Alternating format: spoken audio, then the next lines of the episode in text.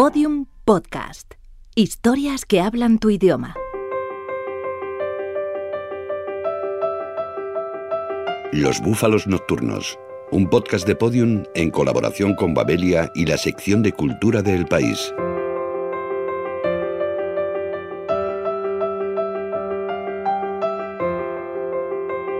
El verano ya está aquí y aprovechamos para vestirnos de corto, de relato corto concretamente. Hoy nos acompañará la prosa del mexicano Antonio Ortuño, cuyo libro La vaga ambición acaba de ganar el quinto premio Rivera del Duero con un jurado formado por escritores de la talla de Sara Mesa, Juan Bonilla o Almudena Grandes. Casi nada.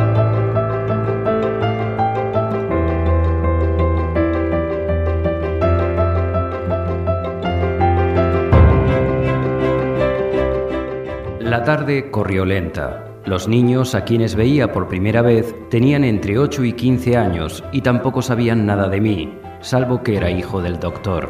Comimos pizza en una mesa apartada de la atención de los adultos que, mejor, salieron al jardín para asar carne y beber cerveza. Los niños se conocían entre sí de toda la vida, conversaban, se daban empujones, no me dirigían la palabra. La vaga ambición. Antonio Ortuño.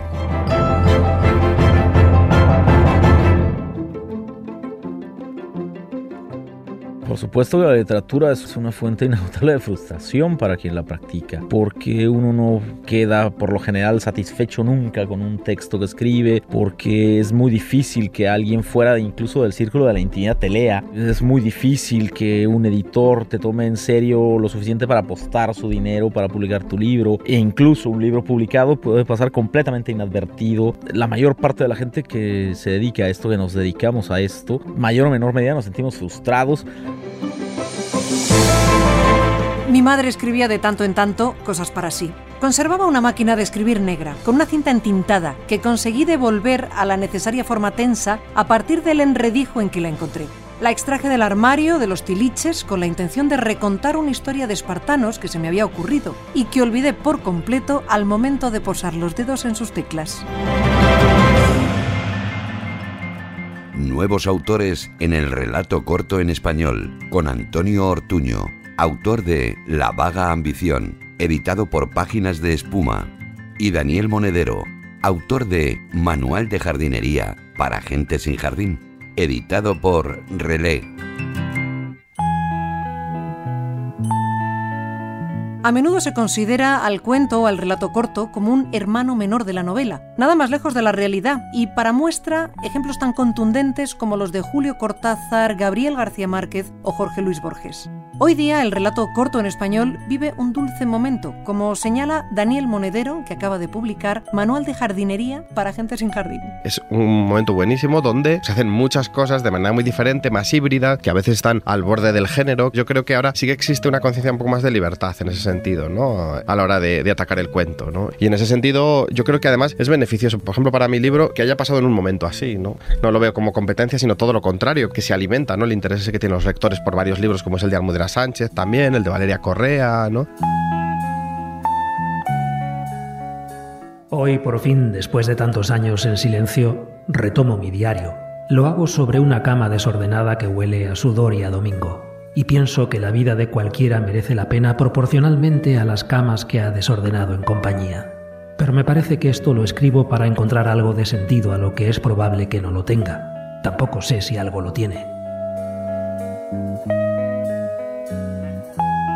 Daniel Monedero recoge en su libro diez cuentos que, lejos de una mera recopilación de relatos, surgen con una clara intención de unidad global. Es cierto que en mi libro, aunque haya diferentes registros, yo creo que sí que es un libro de cuentos. En ese sentido sí que hay una vocación de unidad. Realmente el trabajo después de la escritura y la corrección estaba un poco en, ese objetivo de que no fuese una cosa dispersa, sino que, que tuviese unidad. Entonces ahí se quedaron por el camino algunos textos, claro. Y algunos entraron en el último momento también, ¿no? Yo lo veo un poco como un disco, ¿no? Como la gente que hace un disco y dice, vale, estos dos temas pueden estar bien, pero no entran dentro de este concepto. Ese mismo propósito de dotar de cierta unidad a los relatos que componen el libro se halla presente en el último trabajo de Antonio Ortuño, La vaga ambición. La realidad es que es la primera vez eh, a lo largo del tiempo que, he escrito en el que programáticamente eh, hay menos diferencia entre la idea como la concibo y la ejecución, ¿no? Lo concebí justo como lo que es, como una colección de relatos interconectados. No es una novela, no hace falta leer eh, todos los relatos para entender cada uno de ellos individualmente, pero sí que hay una resonancia, hay un tono y una serie de referencias que funcionan mejor si están todos juntos. De las paredes colgaban imágenes enmarcadas, carteles impresos protegidos por vidrios antirreflejantes, fotografías. No había recibido ninguna clase de educación religiosa. Mi madre era creyente, pero nunca tuvo fuerzas de llevarme al templo. Pero me fue imposible mirar dos veces lo que representaban. Desnudos todos, algunos estéticos y tradicionales, otros indecisos, insinuados, alguno directamente crudo, vertiginoso. Bajé los ojos.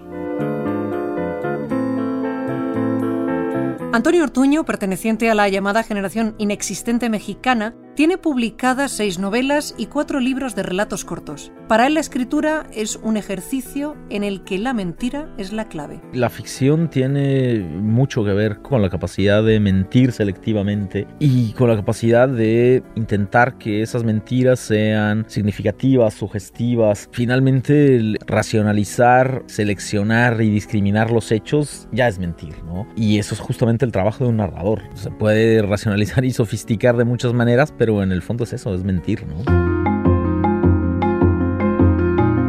Para Daniel Monedero, en cambio, Manual de Jardinería es su primer libro de relatos, aunque ya había publicado obras para el público infantil. Como él mismo reconoce, sus cuentos están llenos de referencias metaliterarias, muchas veces reflejadas de forma inconsciente. No es que yo piense, vale, quiero hacer algo metaliterario, ¿no? Sino que creo que de alguna manera en estos cuentos que he seleccionado y que he destilado después de muchos años, creo que se han reflejado, pues como es lógico, todas mis referencias como lector y todos mis intereses como escritor, ¿no? Entonces, dentro de eso seguramente estará la metaliteratura, pero ya te digo, de una manera más intuitiva, ¿no? Yo creo que no es tanto una construcción intelectual, sino como una intuición de, de escritor.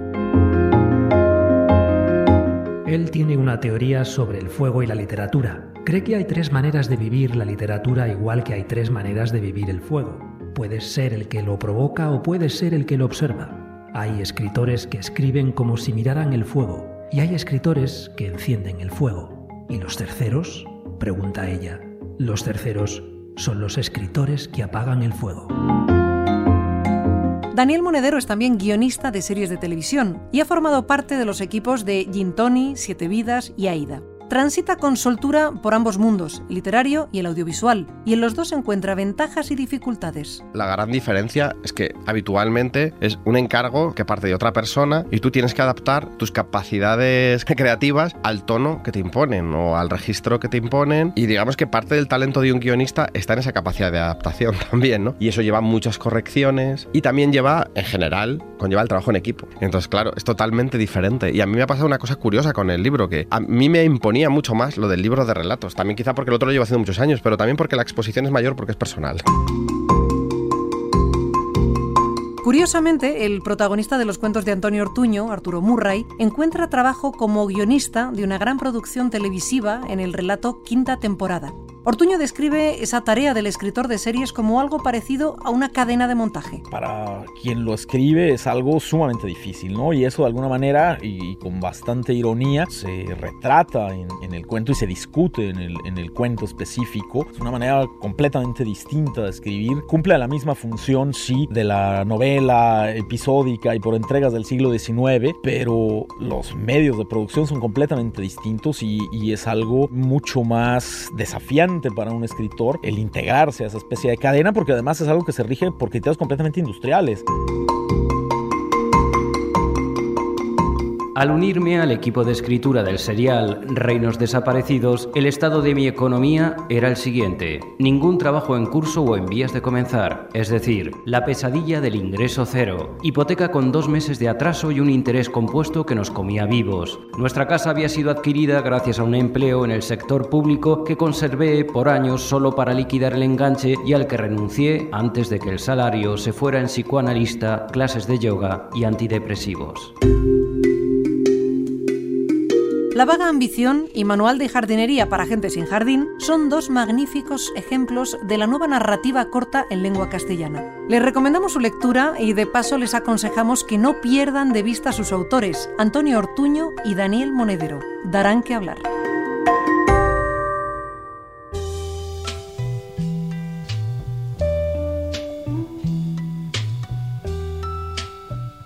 Está de pie al costado del teatro, junto a un ventanal oscurecido por capas sobrepuestas de hollín y escarcha. Una última pareja, chica y chico, asoma al quicio del pórtico. Alcanzan a nuestro hombre, pero es evidente que no piensan quedarse junto a él. Intercambian frases. Ella le coloca un beso minúsculo en la mejilla punteada de pelitos mal rasurados. Nuestro hombre vuelve a quedarse solo cuando ellos desaparecen al doblar la esquina. Ya no tiene prisa. Sabe que ella se dejará llevar y no volverá a verla antes de mañana. Solo piensa en fumar.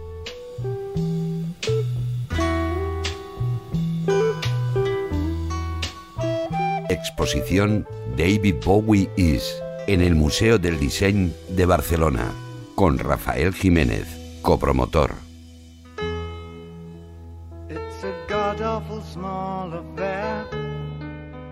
Hoy me pongo las plataformas, los pantalones de campana y el maquillaje glam para visitar la exposición sobre David Bowie que acoge el Museo del Disseny de Barcelona. O debería ponerme chaqueta con hombreras como el Bowie de los 80. Quizá minimalista como el de los 90. No sé. Vaya lío.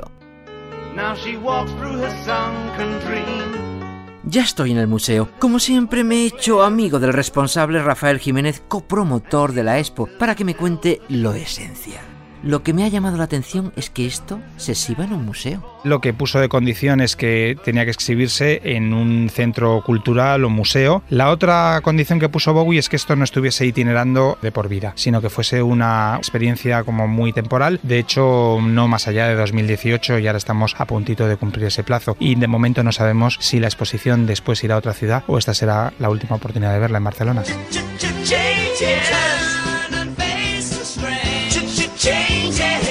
Exposición fue organizada originalmente por el Victoria and Albert Museum de Londres en 2013, aún en vida de Bowie se muestra un recorrido por sus múltiples facetas, que por algo era camaleónico. Se pueden ver muchos Bowies diferentes, ese Bowie que se implicó muchísimo en el diseño de sus escenarios y de sus interpretaciones en vivo, un Bowie que colaboró con modistos del primer nivel como Yamamoto, como Alexander McQueen, un Bowie que se implicaba muchísimo en el diseño de sus portadas, un hombre que de alguna forma fue un pionero en el videoarte y en el videoclip, sí que se tocan muchísimas disciplinas, lo cual cualquier interesado en la cultura pop en un sentido amplio tiene un hueco y, y algo interesante para ver en la expo.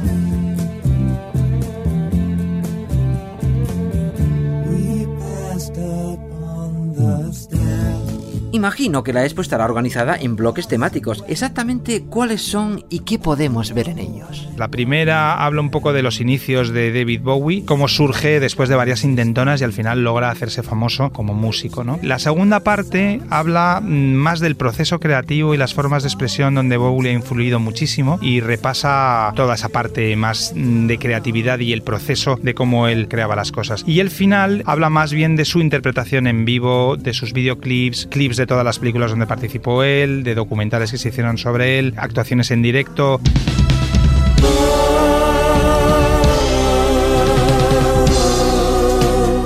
Dicho que se pueden contemplar todo tipo de objetos personales de David Bowie. Algunos vienen de coleccionistas particulares, pero creo que casi todos fueron cedidos por él mismo para esta muestra. Era un maniático a la hora de conservar sus objetos y de mantenerlos en muy buen estado. De hecho, había un, hangar donde entraron los comisarios para producir la exposición, donde había un montón de objetos suyos. Aquí solo se muestran 300. Siendo una exposición con muchos objetos originales de él, no es una exposición solo para fans. El fan encuentra una colección apabullante de objetos personales increíbles. Pero repito, es una exposición que es muy abierta a todo el público, a todo interesado en la cultura pop.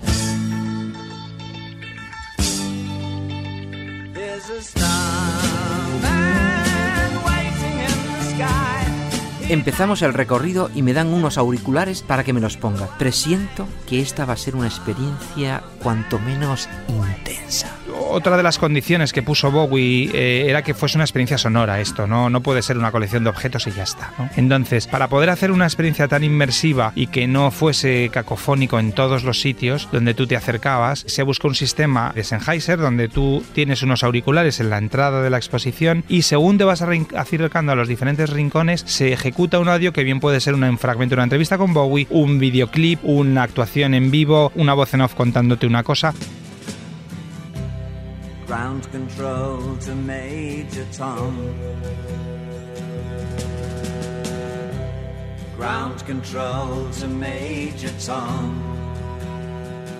Veo un montón de portadas de sus discos, la de Space Oddity, la de Ziggy Stardust, la de Let's Dance, no falta ninguna. Quizá la más famosa de todas es precisamente la foto, la de Aladdin Sane, donde está la foto de Brian Duffy, que es de alguna forma la imagen de la exposición a nivel internacional con el rayo de Bowie pintado en la cara, que es quizá la portada más famosa, pero hay un montón de, de portadas originales para observar ahí todo el proceso creativo que le llevó a diseñar esa portada.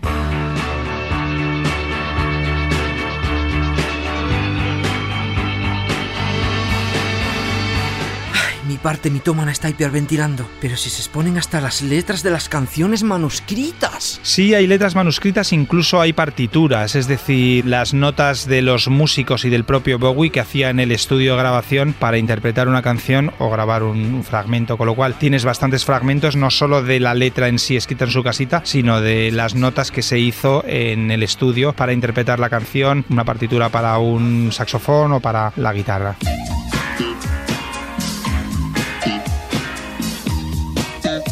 Por Dios, por Dios, por Dios, oh my god. Oh, Mara Dadeu, pero ¿qué ven mis ojos? Trajes, vestidos de David Bowie. Voy a morir de la impresión. Los dos vestidos más llamativos. Uno es el de Yamamoto, que es como unos pantalones bombachos que la gente lo reconocerá muy fácilmente. Y el segundo es el que diseñó Alexander McQueen para la portada de Earthlings, un álbum de 1997, que es un abrigo con la Union Jack, que es la bandera del Reino Unido de Gran Bretaña. Puedes ver incluso las quemaduras de cigarrillo que hay en el abrigo.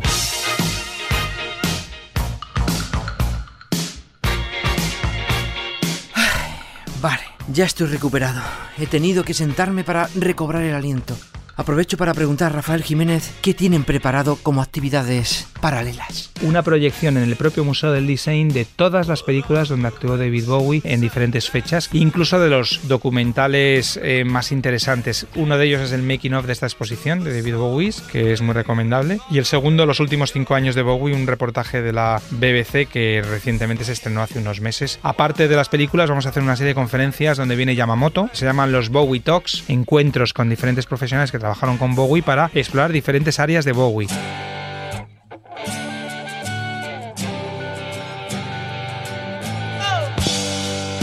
Solo queda la parte final de la muestra. Para que no me dé otro síncope, le pido a Rafael Jiménez que me explique lo que voy a ver, porque seguro que será apoteósico. En una sala de 6 metros de altura, donde en pantallas gigantes pues puedes meterte en un concierto de Bowie casi 360, ¿no? Tienes posibilidad de ver la canción Heroes interpretada en cuatro diferentes lugares, pero más canciones con maniquís. Es un poco el final, muy recomendable también, eh, para ponerse el volumen muy alto y disfrutar durante 10 minutos de esa sala final, ¿no?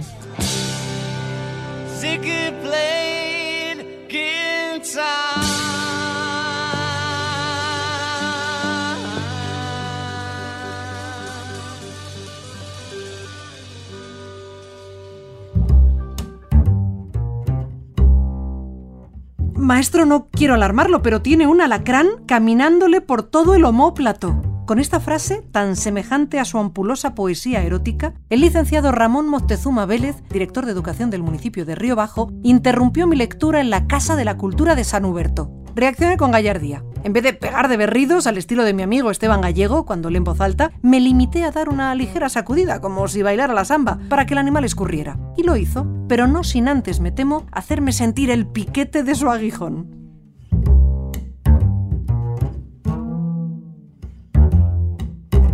Homenaje a Juan Goitisolo, con Javier Rodríguez Marcos, redactor jefe de Babelia, y la recuperación de la entrevista realizada por Juan Cruz en 1999 en el programa Personaje Privado de la cadena Ser. Supone lo principal es la muerte de un gran escritor, un gran novelista, un gran ensayista, un poco el pepito grillo también de la, de la literatura de la posguerra. Y también, y yo creo que eso es más difícil de reparar, una conexión con el mundo árabe, con la cultura árabe, que conocemos muy poco y que suele tener una reputación que se basa muchas veces en estereotipos. Marrakech, para bien o para mal, siempre hueles algo. La madera en el barrio de, los que fabrican muebles, el, olor de cedro, por ejemplo, el olor de especies, de las flores y las plantas que hay allí. Uno a una cierta edad pues pierde o disminuye el sentido de la vista o el, de, el del oído. Bueno, por lo menos recupera uno que es el del olfato, como compensación fue a, París a vivir en el año 56 y vivía en el Santier y que era básicamente un barrio de, inmigrantes, de españoles, de turcos, de argelinos y él siempre contaba que en la calle se encontró que había otra realidad y de ahí surge ese interés y se decide aprender árabe, árabe dialectal y se, se marcha a Tánger pero en Tánger me resultaba difícil aprender el árabe dialectal, que era lo que yo quería, porque todo el mundo me conocía como español, eh, hablaba en español o francés, etc., y no, no podía avanzar en, el conocimiento del Darija. Entonces decidí ir a, Marrakech y fingir que no entendía el francés, pero ya había aprendido algo de árabe, entonces la gente empezó a hablar conmigo en árabe y, y lo aprendí así, sin maestro, no en la universidad, sino en la plaza y en la calle y en los cafés pasaba el verano en Tánger y el invierno en Marrakech y siempre decía que recibía el país con tiempo de retraso, como a lo mejor pues todo de golpe en una semana, con lo cual tenía una visión del que ve la, la realidad por los periódicos. Él se fue de España en el 56 y parte de su mentalidad y de la distancia que tenía fue muy provechosa, pero seguía viviendo un poco en ese mundo en el que todavía parecía inconcebible que los niños estudiasen la Celestina en el, en el, en el colegio. ¿no? No se puede explicar toda la literatura del siglo XV o XVI sin tener en cuenta la obra de los conversos o de los cristianos nuevos. Y tampoco puede analizarse la, cultura de, de, la Edad Media, la literatura, sin señalar que es una literatura mudéjar. Es absurdo imaginar que existe un arte mudéjar y que no hay una literatura mudéjar y que no hay una sociedad mudéjar. Monique Lange trabajó como secretaria, trabajaba en la editorial Galimar y allí se conocieron. Goiti solo consideró que siempre fue el gran amor de su vida, de hecho hasta el final, cuando vivía en Marrakech, la casa estaba llena de fotos de ella. Lo que sucedió es que en un momento él reconoce ante ella su homosexualidad, que era algo que él había intentado no reconocerse ni a sí mismo, tenía esa relación, pero que a la vez ella es la persona a la que más ha querido, de la que más cerca ha estado siempre. Era una mujer extraordinaria una escritora importante con una enorme sensibilidad y, establecimos una relación que duró 40 años, una relación civilizada y de un, de un afecto recíproco y de un respeto recíproco enorme. Una cosa muy importante en Goitisolo, más que casi que sus tribunas, son sus artículos de corresponsal. En Argelia, en, la guerra de los Balcanes, el cerco de Sarajevo, en Chechenia, porque era alguien con una cultura muy grande, con una curiosidad muy grande también, y que se ponía el chaleco y se marchaba a Sarajevo. ¿no? Una de las múltiples razones que me llevaron a ir a Sarajevo fue precisamente el odio a, estos bombardeos indiscriminados a la, población civil. Es algo eh, absolutamente indignante. Y allí pude ver la cantidad de, de niños, de mujeres, etcétera, que morían diariamente por efecto de las bombas. Macbara es una especie de verso libre narrativo, que es la expresión que él utilizaba para todo ese ruido de las calles, de la plaza de Gemma Dafna. Hay una que tiene que ver con la relación del estrecho entre España y Marruecos, que es eh, Reivindicación del Conde Don Julián, que sucede en Tánger y es la historia de un español que se dedica a revisar la literatura canónica española críticamente y desde el punto de vista de las ideas, pero desde un punto de vista un poco gamberro.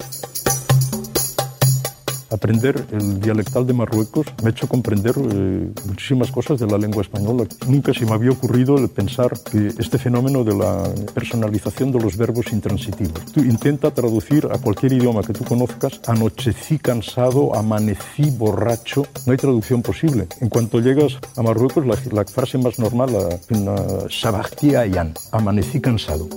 Cuando llegas a Marruecos te das cuenta de, de, dónde, de dónde viene esto.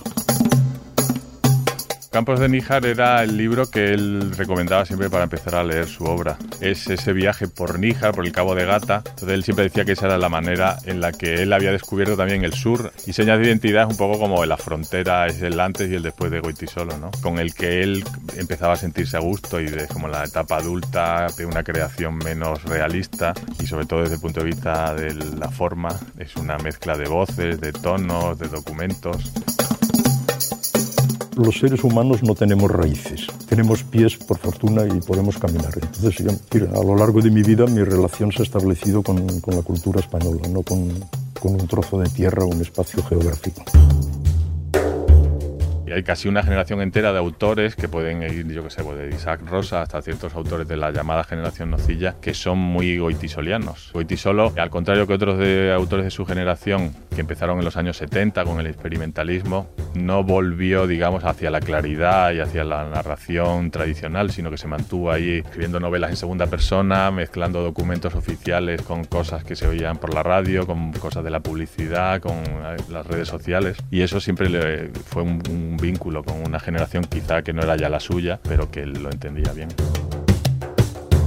Los seres humanos somos complejos por fortuna. Si fuéramos de, una sola pieza, pues sería muy aburrido. Esta complejidad, pues creo que se, manifiesta igualmente en el terreno literario. Me interesan las obras literarias complejas que establecen un equilibrio de fuerzas contrapuestas. Hay que decir que Goitisolo era más antipático por escrito. Es decir, luego era una persona reservada y tímida, pero luego era muy hospitalario y era alguien muy pendiente de las necesidades de los, de los demás. Pero quizá ese punto indignado suyo por naturaleza conectó siempre con una generación que vio cómo llegaba la crisis. Entonces, ese discurso en el, en el caso del Cervantes sí que fue un poco el momento en el que se puso en palabras un poco ese interés de Goitisolo o esa relación que, que podía tener con la gente más joven. ¿no? Volver a Cervantes y asumir la locura de su personaje como una forma superior de cordura, tal es la lección del Quijote. Al hacerlo, no nos evadimos de la realidad inicua que nos rodea, asentamos al revés los pies en ella. Digamos bien alto que podemos. Los contaminados por nuestro primer escritor no nos resignamos a la injusticia. Muchas gracias.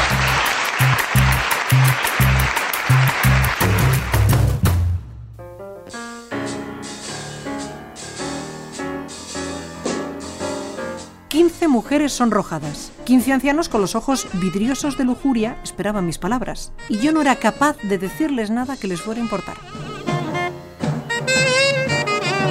Los cinco himnos LGTB con motivo del World Pride Madrid 2017 con el periodista Ignacio Gomar.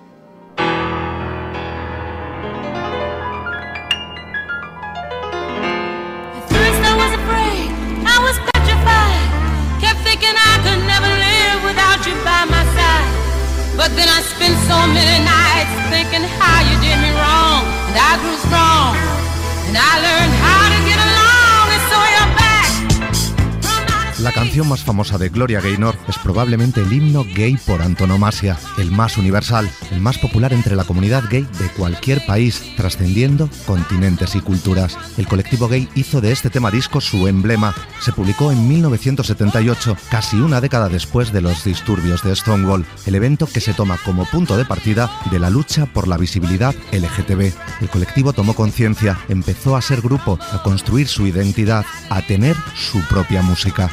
La vida de gays, lesbianas y transexuales de aquellos años se puede resumir con una palabra, sobreviviré, el título de la canción. Sobrevivir al rechazo, a la discriminación, la burla, las agresiones y meses después del lanzamiento del tema, al comienzo de la epidemia del SIDA. Seguir viviendo y haciéndolo con la cabeza alta, con una actitud desafiante, como la de la diva cantando con desdén a su ex amante. En resumen, con orgullo.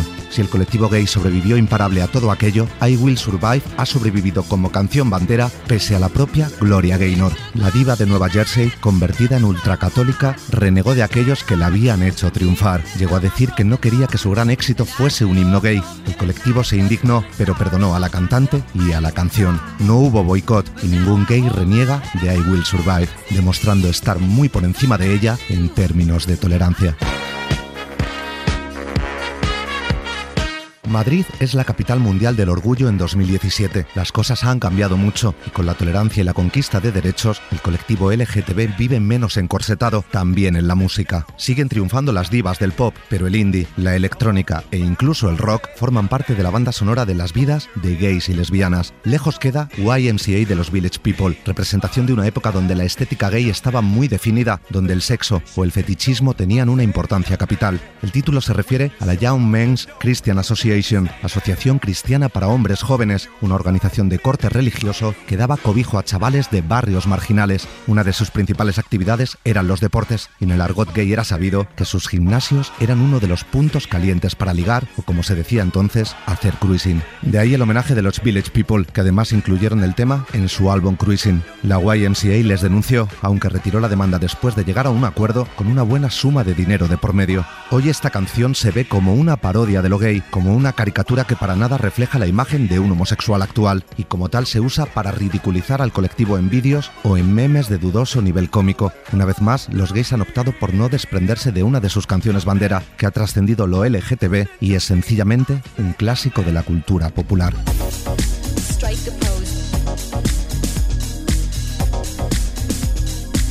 Madonna, la reina del pop, la diva entre las divas, la diosa de los homosexuales. Solo con su repertorio se podría hacer una lista de himnos gays, pero 27 años después de su lanzamiento, Vogue permanece como su tema más icónico para el colectivo.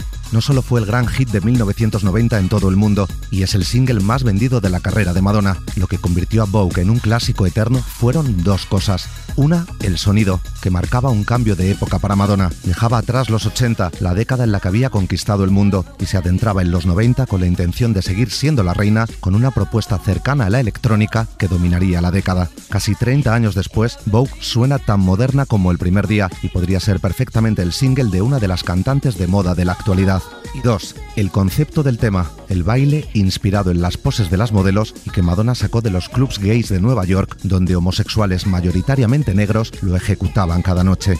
Era el voguing, cuyo nombre venía del homenaje a la revista Vogue, la Biblia de la moda. Por si no hubiera suficiente glamour, Madonna incluyó en la letra las grandes estrellas de los años dorados de Hollywood, Marlon Brando, Rita Hayworth, Grace Kelly o Bette Davis. Ya estaban todos los ingredientes para facturar la canción gay perfecta.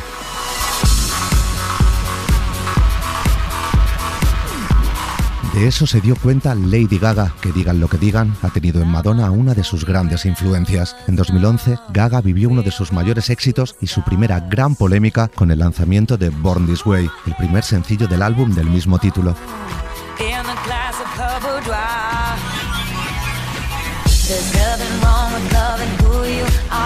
La canción fue comparada precisamente a otro himno gay, el Express Yourself de Madonna. A pesar de los comentarios, Lady Gaga llegó al número uno y consiguió un hito aún mayor, tener su primer himno LGTB, Born This Way, nacida así, una clásica oda pop a la libertad, aunque a diferencia de otras, con referencias explícitas a la comunidad LGTB, prueba de que los tiempos han cambiado y ya no hace falta metáfora o hablar en clave. No importa que seas gay, hetero o bi, lesbiana o transgénero, estoy en el camino correcto, nací para sobrevivir. Además de una referencia de la lucha contra el acoso escolar o el bullying, Born This Way se considera el primer gran himno gay de la generación millennial.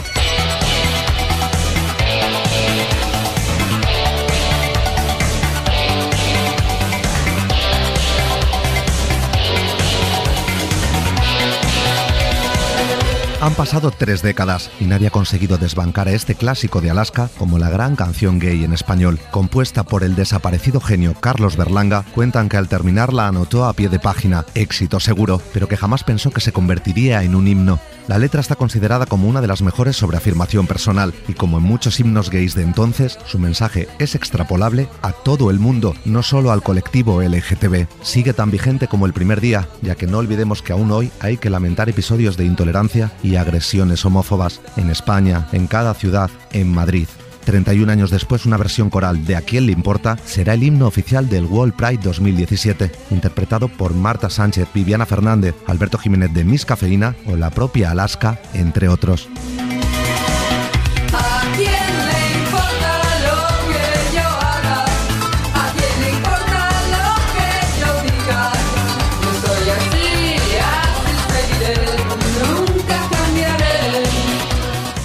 Por su lado, me relataba sus tardes vacías, el tedio del divorciado, la frialdad de su hija veinteañera, la crueldad pasmosa de su exmujer maridada ahora con un funcionario cultural cualquiera.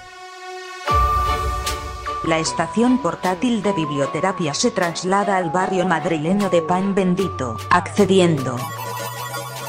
Paciente, el Langui, músico y actor, accediendo al cuestionario. ¿Presta sus libros? Sí, presto mis libros y también los libros de mis hijos. ¿Qué libros de sus hijos presta? Libros de texto, los libros del colegio que necesitan otras familias que a lo mejor económicamente no, no pueden y pues siempre intentamos cuidar los libros para poder prestarlos. ¿Insiste para que los devuelvan? No, si le van a servir para otras familias después, pues sí insistimos en que se cuiden y que luego pasen. ¿Qué libro le ha hecho reír últimamente? El libro de Arcano, Salto al Vacío, el rapero Arcano, y me ha hecho mucho reír y me ha llenado de, de vitalidad. Además, eh, tuve la oportunidad de hacer el prólogo y está muy bien, muy recomendable. Hablando de prólogos, ¿los lee? Depende, a veces el prólogo es de alguien con mucha afinidad o que mola y, y vas al prólogo, pero bueno, por norma voy a- al turrón. ¿Suele releer los libros? No, no soy de los que vuelven otra vez a la lectura y a verlo, y me pasa lo mismo con, con las películas. ¿Recuerda su primera lectura? Creo recordar La Guerra de Papá. Ah, y el, el Alquimista de Pablo Coelho, que también tuve una época en que dejé de leer porque no me motivaba y solamente me motivaba eh, la música. Y fue cuando enganché Pablo Coelho y, y dije, hostia, es el alquimista, yo voy a hacer lo mismo pero con el rap. Fin del cuestionario. Señor Langui, yo también escribo rap. Ahora estoy con uno de denuncia de la explotación laboral androide, pero me he atascado. ¿Podría ayudarme? ¿Con qué puedo rimar la palabra gigaflop? Nuestra vaga ambición, que al fin y al cabo es descubrirles nuevos horizontes e invitarles a que viajen por ellos, llega a su fin. Les dejamos con el calor sofocante del verano y una herramienta para combatirlo en pequeños sorbos, el relato corto. Hay presencia en casi todos los relatos de esta visión irónica, pero que siempre está como, como en fricción justamente con una visión mucho más fatalista y trágica, que de alguna manera, al menos a mí, al escribirlo y como lector de las propias cosas que escribo, se apuntalan la una a la otra. El mismo episodio cambia completamente si lo narras en una clave de humor, porque lo entiendes en una clave distinta, eh, seleccionas distintos hechos y seleccionas también distintas palabras. También la manera en la que ves el lenguaje está permeado por ese humor, ¿no?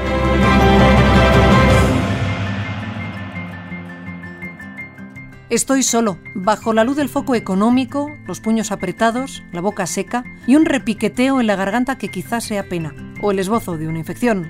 Entra un mensaje y voy a abrirlo, pero no ahora. Ahora mismo lo que haré será sentarme, respirar hondamente y mentir y mentir. Todos los episodios y contenidos adicionales en losbúfalosnocturnos.com. Síguenos en Twitter, arroba búfalo nocturno.